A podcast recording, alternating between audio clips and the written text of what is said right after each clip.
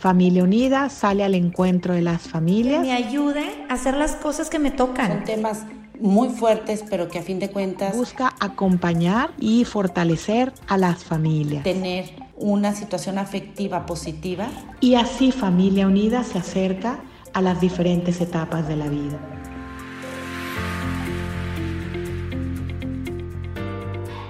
Hola a todas y a todos, bienvenidos a un nuevo episodio del podcast acompañándote en tu vida de familia unida. Muchísimas gracias de nueva cuenta por la invitación para compartir con todos. Soy David Montalvo, radico en la ciudad de Monterrey, soy tanatólogo, coach de cambio y conferencista desde hace más de 20 años y pues estoy feliz para sumar esfuerzos con familia unida. Hoy vamos a platicar de un tema que mm, pareciera ser de pronto más cercano de lo que creemos, tanto al interior de nuestra familia como fuera de ella, con nuestras amistades, en nuestras zonas de trabajo, y sobre todo después de este duelo mundial en el que hemos estado inmersos a raíz de una pandemia, a raíz del COVID-19 que pues no nada más eh, eh, se llevó muchísimas vidas, sino que además generó costos emocionales altísimos en millones de personas. Vamos a platicar hoy sobre cómo ordenar el caos. ¿Cómo ordenar el caos? ¿Se podrá ordenar el caos? ¿Se podrá hacer algo cuando pareciera ser, y digo pareciera ser, que todo está mal? Sí, y hoy vamos a encontrar algunas herramientas, algunas ideas, algunas estrategias para darle un poco más de orden al caos. Vamos a empezar definiendo qué es el caos, porque pues si yo te pregunto a ti que me estás escuchando, si has tenido algún momento de crisis, de pérdida, de adversidad en los últimos meses, seguramente la respuesta es sí. Pero no nada más, ahí es cuando observamos que el tapete se nos mueve, que el mundo se pone de cabeza y que a veces la gente que está a nuestro alrededor pues también empieza a cambiar, alejarse, algunos acercarse. En fin, está todo medio raro, medio extraño. Pero no nada más por eso. Muchas veces, dentro de nosotros, dentro de nosotros, hay un caos total y absoluto.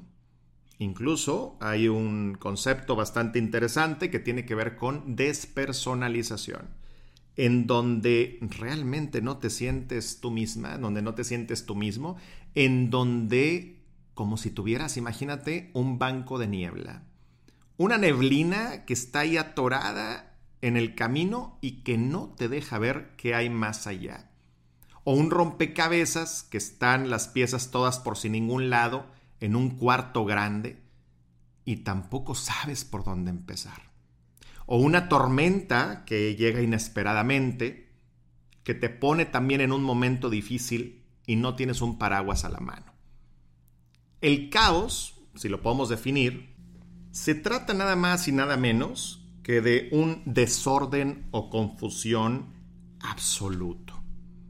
Algo que no está ocupando el lugar que tenía antes, el acostumbrado, el rutinario. Por ejemplo, cuántas personas que estamos ahorita aquí conectadas a través del podcast de Familia Unida, hemos pasado por una situación en donde dices, bueno, a ver, mira, no murió ningún ser querido, económicamente puedo estar pagando por ahí mis cuentas, no tengo tanta deuda, en el trabajo voy bien, sin embargo, siento que hay un desorden, siento que hay una confusión, como les decía ahorita, no sé si voy o vengo, no sé si necesito brincar, saltar o quedarme quieto. En fin, caos, caos.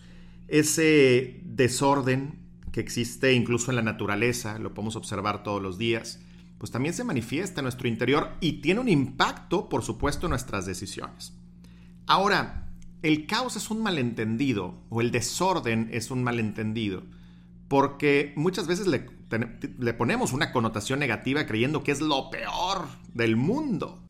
Sin embargo, no podemos dejar a un lado que el caos te puede ayudar a avanzar. El caos te puede ayudar a moverte a un lugar diferente, a un lugar distinto, arriesgarte, atreverte y sobre todo aprender. Hay un concepto relacionado con esto que pues es el desorden ordenado o la entropía. Esta paradoja que va relacionada con el progreso para la destrucción o el desorden inherente a un sistema. ¿Qué quiere decir esto en nuestra vida? Bueno, pues en estas palabras, tiene, en, en lo que estamos hablando, imagínate que hay una huella en la arena a unos pasos de donde tú te encuentras. Y todo el desierto está liso, o sea, todo el desierto está liso, salvo por esa pequeña huella. De modo que si tú caminas hacia ella, a lo mejor para alisarla, para ponerla pues como es normalmente ese desierto o, o esa arena, vas a ir dejando un rastro entero de huellas a su vez. Entonces, no contento con el resultado, pues llamas a tus amigos y a familiares que ahora ayuden, te ayuden a ti a borrar esas huellas del desierto. Y obviamente es una tarea inútil porque pues siempre vas a estar generando nuevas huellas y nuevas huellas. Entonces, ¿qué pasa? Que el problema mental que tiene que ver esto es que cuando la entropía desordena, ordena. ¿Qué quiere decir?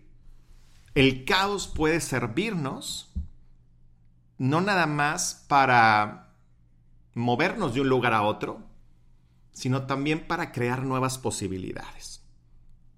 ¿Cómo podemos entender el caos? Bueno, ya sea un tema interior o ya sea algo que está sucediendo en casa, en la familia, con alguna hija, con algún hijo, con algún tema entre la pareja. Primero saber, preguntarnos qué sí hay. Saber cómo está la situación. Vamos a definir qué es lo que está sucediendo en estos momentos. ¿Qué sí está pasando? ¿Qué sí hay? ¿Qué recursos tenemos ahora?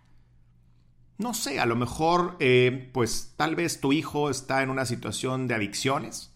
Sin embargo, lo que sí hay es el amor que tienen en la pareja como padres también para acompañarle. Eso sí hay, eso sí tenemos. Hoy tenemos también un techo. Y hay que dar gracias. Tenemos también comida, tenemos también un recurso para apoyarlo, pero ¿qué sí hay? Ahora, la otra pregunta, por supuesto, es ¿qué no hay? Y puede parecer una obviedad, pero no lo es. No lo es, querida familia. Porque el entender lo que no hay o lo que no tenemos en ese momento, me refiero para resolver ese caos o ese aparente, entre comillas, desorden, pues también nos lleva a ser creativos para la resolución de conflictos y problemas a la otra pregunta. Entonces, ¿qué necesito? Entonces, ¿qué necesito? ¿Qué sí hay? ¿Qué no hay? ¿Y qué necesito? No necesariamente para de un día a otro, de la noche a la mañana, como un acto de magia, pues cambiar todo y ya decir, ay, qué rico, ya no tengo caos, ya no hay desorden. Seguramente les ha pasado en la oficina, en la casa, que terminan de limpiar algunas cosas, de arreglar otras, de mover y y pareciera ser que eso es eterno, porque mueves una cosa y se mueven otras, y, y, entonces un cajón y luego sigues con el otro cajón, y luego de repente, ay no, pues mejor le sigo, pero ahora se me desordenó esto y ahora se cayó esto otro. Claro, hasta que llega un momento donde ya puedes estar en paz, incluso aunque haya un poquito de desorden. ¿Cuántas veces hemos disfrutado nuestra familia, nuestra casa, aunque pues no esté así al 100% arreglada, limpia? Porque hubo un evento familiar, porque hubo una fiesta, porque hubo un cumpleaños, pero ahí estamos disfrutando. Se trata de estar en paz. Para esto hay que definir prioridades. Prioridades, acorde a la situación. Yo he puesto siempre el ejemplo de la pelota de ligas, como estas que venden en, en, las papelerías, y les digo, bueno, imagínate que tu caos o tu desorden, yo les llamo también elefantes, escribí todo un libro al respecto eh, tu desorden, tu caos es una pelota de ligas, llena de ligas completamente. Si tú lo ves como un todo, pues vas a decir, es que mi vida es un desastre. Todo está mal. Pero ¿qué pasa si vamos quitando liga por liga?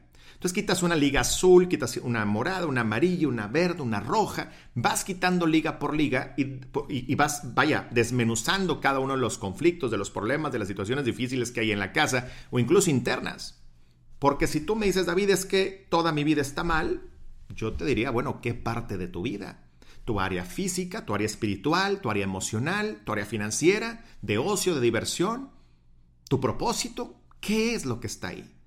Necesitamos definir prioridades y tener un primer paso con cada una de ellas. ¿Qué quiere decir? Si a lo mejor mi caos es no he tenido tiempo para hacer ejercicio y cada vez me siento peor, peor, peor. Y siento que traigo un desorden dentro de mí. Bueno, pues la prioridad es, hay que proponerse, hay que, y ese es un tema de otra cosa, pero hacer la meta necesaria, medir la meta, que sea realista, que sea motivante, que te quite el sueño, que te apasione, que, que vaya, que sea práctica, etcétera pero al mismo tiempo un primer paso. O sea, ¿qué es lo que necesitas hacer para eso? No para todo el caos, no para todo el pastel. Únicamente para eso. Para esto se requiere voluntad, por supuesto. De hecho, el caos se ordena con nuevas y mejores decisiones, con paciencia y sobre todo resiliencia. No podemos hablar de ordenar el desorden o a veces desordenar el orden o quitar el caos, sino más bien, ok, esto que estoy viviendo, esta situación, ¿a dónde me está llevando? Acuérdate, que sí hay, que no hay, que necesito. Dentro de esto, ¿por dónde empiezo? Con un primer paso. Y ahí entra una decisión importante. ¿A quién le tengo que hablar? ¿Con quién le tengo que pedir ayuda? A lo mejor es, pues me tengo que acercar a confesarme, me tengo que acercar a, un sacerdote, me tengo que acercar a un orientador, un psicólogo, un psiquiatra, me tengo que acercar este, con mi pareja, me tengo que acercar, eh, vaya, con mi esposa, mi esposo, me tengo que acercar mi novio, mi novia. ¿Qué necesito hacer para resolver esa situación? O con un profesional para esa, eh, para esa área que, en donde estoy a lo mejor un poco bajo. Y mucha paciencia, yo diría dos toneladas de paciencia, porque es un proceso, no es de la noche a la mañana un desorden que se generó o un caos que, que sucedió, pues no empezó de la nada. Tuvo que ver con pequeños pasos, con esas pequeñas huellas que tal vez fuiste dando una y luego llegó alguien más y dio otra y otra y otra y otra hasta que ya era algo inalcanzable. Y por último, por supuesto, resiliencia. Esta capacidad que tiene el ser humano de salir fortalecido de la adversidad. No es nada más que te pasen cosas, sino hacer que las cosas que te pasen puedan tener un impacto positivo en tu vida, puedas capitalizar esas experiencias para ser un mejor tú, para ser una mejor persona, para ser un mejor padre, un mejor esposo, una mejor madre, un mejor hijo.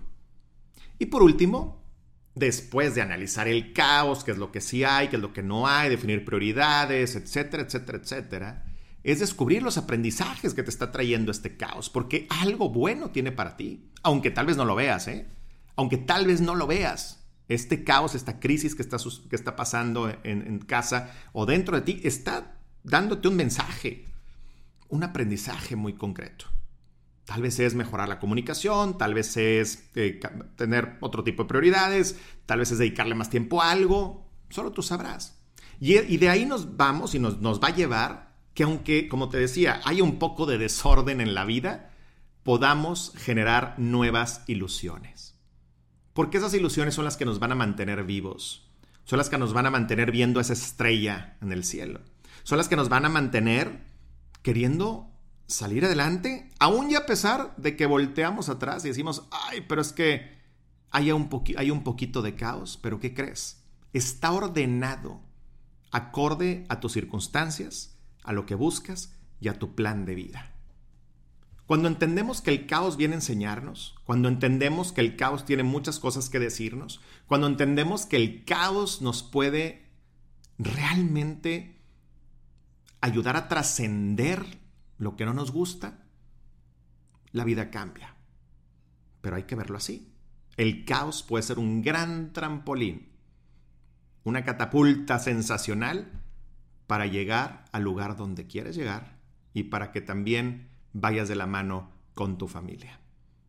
Muchas gracias a Familia Unida por una nueva oportunidad de estar aquí en acompañándote en tu vida. Soy David Montalvo, coach de cambio y tanatólogo. Nos escuchamos a la próxima.